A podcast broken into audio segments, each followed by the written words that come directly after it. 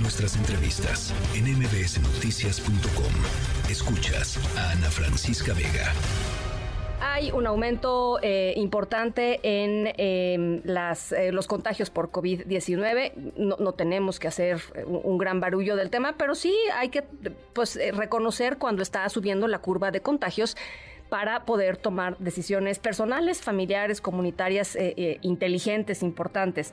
El director de la OMS, Tedros Adhanom, recomendó eh, pues en algunos espacios considerar volver a utilizar cubrebocas, el tema de la ventilación, que a veces en invierno es difícil, pero es importante tener espacios ventilados y por supuesto algún tipo de distanciamiento. Hay que vacunarse contra el COVID-19 y hay que vacunarse contra la influenza. ¿Cómo están las cosas en México? Alejandro Macías, el doctor Alejandro Macías, infectólogo y excomisionado nacional para el control de la influenza. Me da siempre mucho gusto platicar contigo, doctor. ¿Cómo estás?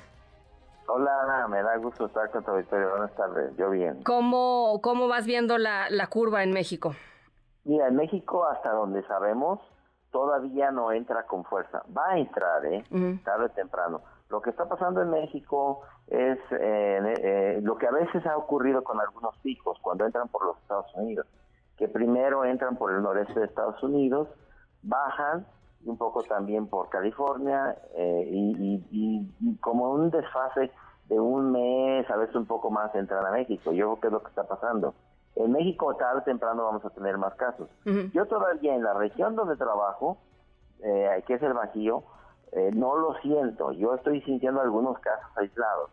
Todavía no veo un pico en México, pero lo va a ver, ¿eh? porque esa variante JN1 es muy, muy contagiosa. De hecho, es importante que nos encontrara a todos vacunados preferentemente, que tuviéramos esa cultura que dices tú ahorita de, de la ventilación. Hay que perderle un poco el miedo al, frío, porque tenemos mucho miedo al frío. No es el frío lo que te enferma, es la falta de ventilación. Claro. Y, y, estar en las mejores condiciones posibles, porque va a ocurrir tarde o temprano un buen repunte en México.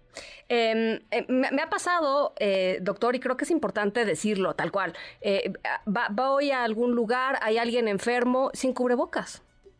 O sea, lo más básico, ¿no? De la pandemia que es, caray, pues estás enfermo, proteges a los demás, ¿no? Te pones un cubrebocas dos, tres días, los, los días que sean necesarios y ya, no pasa nada.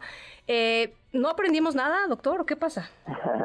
No, bueno, eh, bien, bien que estamos llevados por la mala, ¿verdad? Solamente aprendemos bajo la presión. Pero eh, también hay que decir que ya debe ser parte de la cultura de todos. O sea, si, si estás enfermo, preferentemente, sí puedes quedarte en tu casa. Si no, como dices, llévate un cubrebocas. Ahora, el cubrebocas debe ser parte ya de una cultura de salud. Ya sabemos que funciona. Claro. Ya, eso es, esa es una controversia que debe estar ya zanjada. Funciona. Ahora, eh, en exteriores no te funciona, no lo necesitas en exteriores o en lugares que estén muy bien ventilados. Y es que es un gran espacio, por ejemplo, un supermercado. Aunque hay gente, por ahí hay un gran espacio, ahí difícilmente te vas a te vas a infectar. Te vas a infectar generalmente en lugares cerrados, mal ventilados, donde hay mucha gente. Eh, y ahí es donde sirve el cubrebocas. Eso debe, ser, eso debe ser la cultura. Tanto para el que está enfermo como para el que no quiere estar enfermo. El cubrebocas tiene esas dos funciones y debe ser ya parte de la cultura, como va a venir la cultura de la vacunación anual, la cultura de estar en las mejores condiciones físicas posibles. Eso ya debemos de tenerlo integrado y nadie tiene que estarnos obligando. Esa es otra de las cosas raras con las que me he encontrado, eh, que es la gente que te dice, no, pues yo ya tengo cuatro vacunas, yo ya, yo ya no me voy a vacunar, yo ya tengo cuatro. No, pero pues ¿cómo? O sea, no, no, ha pasado tampoco el mensaje de, pues va a tener que hacer una vacunación como la de la influenza, una vez al año. Hasta ahora lo que sabemos sí.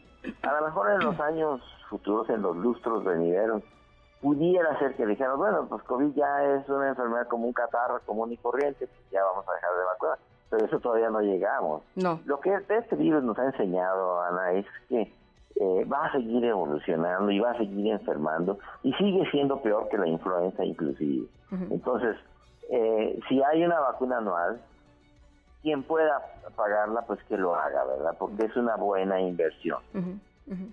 Eh, nada más rapidísimo para cerrar. Esta nueva variante, ¿cuáles son los, los síntomas más frecuentes? Es igualita. Okay. Ah, La única diferencia de esa nueva variante de lo que se conoce como pirola o JN1 es que se transmite con una gran facilidad.